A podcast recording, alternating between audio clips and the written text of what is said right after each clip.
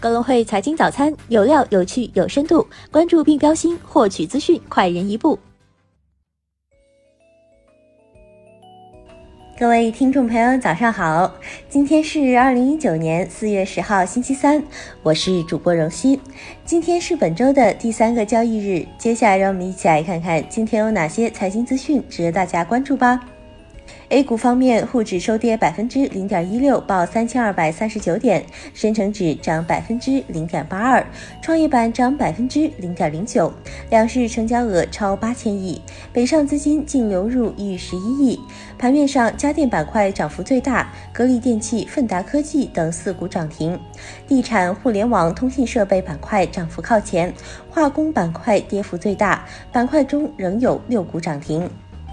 港股方面，恒指收涨百分之零点二七，国指涨百分之零点一八，主板全日成交一千一百四十一亿港元。从板块表现看，阿里概念、苹果概念领涨，军工股、黄金、贵金属跌幅居前。个股方面，碧桂园大涨近百分之六，瑞声大涨百分之五，腾讯涨近百分之一。港股通标的股阿里健康大涨百分之八点七。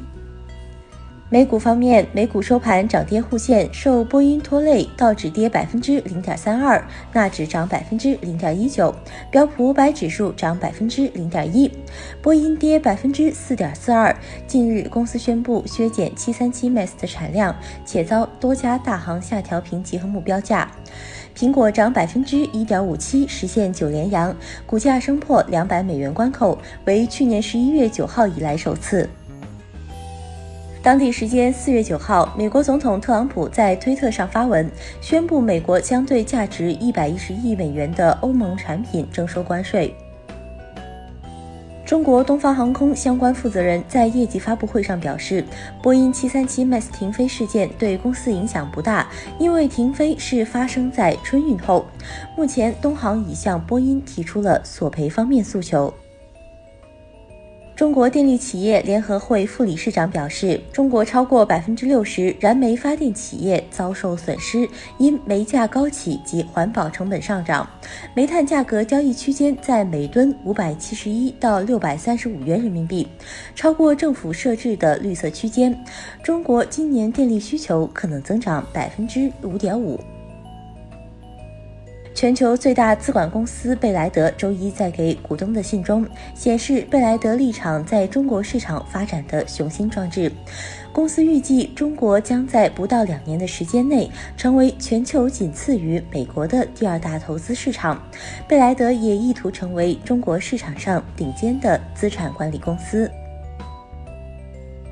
据新华网，香港大学九号公布香港宏观经济预测报告，预计香港今年经济增速将达百分之二点三，低于去年百分之三的实际增长，比该机构一月份公布的全年预测下调零点五个百分点。京东集团高级副总裁、京东商城生鲜事业部总裁王孝松不再负责原来的业务。京东集团高级副总裁、时尚生活事业群总裁胡胜利也调离原岗。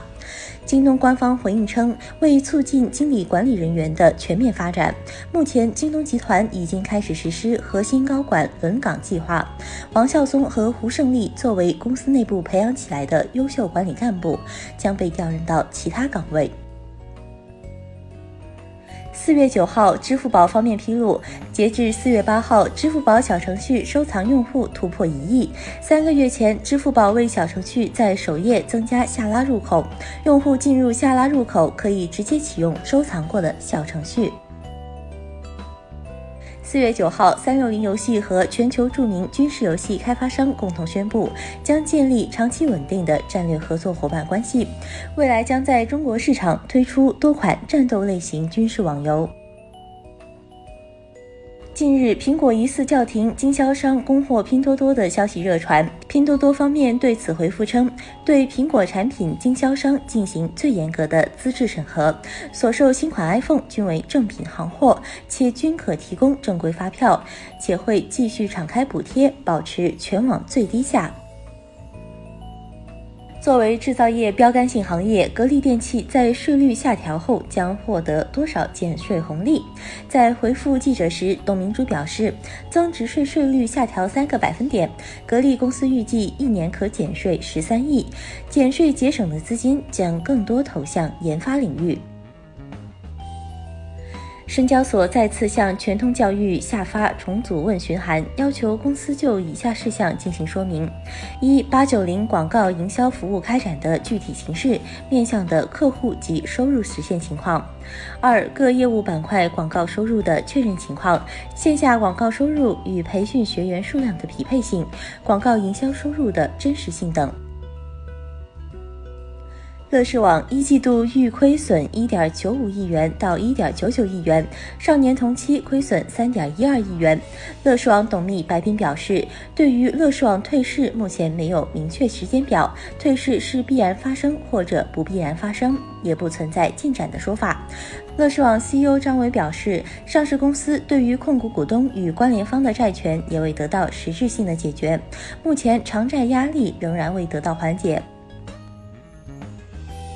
针对北京地区单车涨价一事，哈罗出行方面表示，首先，共享单车行业涨价是行业成熟的一种趋势，从跑马圈地到精耕细作的转变。哈罗方面表示，此次提到的调价并非单纯的涨价概念，我们对单车实行了差异化定价的策略。沃尔玛宣布，为响应国家增值税下调政策，沃尔玛公司将对干货冷冻、快销、电器分区的商品进行全面价格下调，实现让利惠民。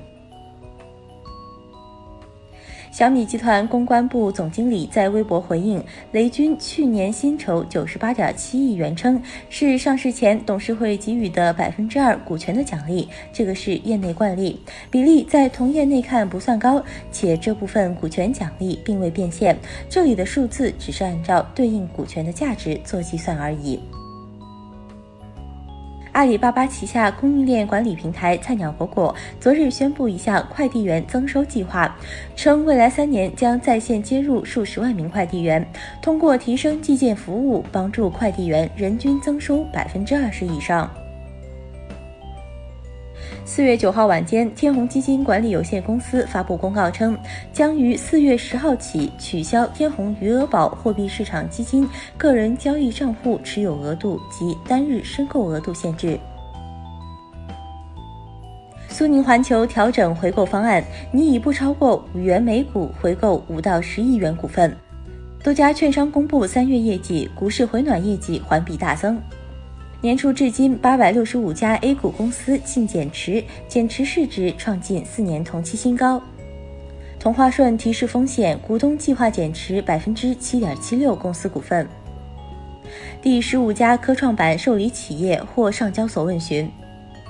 华谊兄弟预计一季度亏损。深交所四月十九号到四月二十二号不提供港股通服务。今日重要财经事件关注。美国总统特朗普与韩国总统文在寅会面，美联储主席鲍威尔将出席美国民主党闭门会议至十二号。日本央行行长黑田东彦发表讲话。欧洲央行公布利率决议。以上就是今天节目的主要内容。更多深度专业的财经资讯，您可搜索并下载公会手机 APP 查看。感谢您的收听，我们明天不见不散。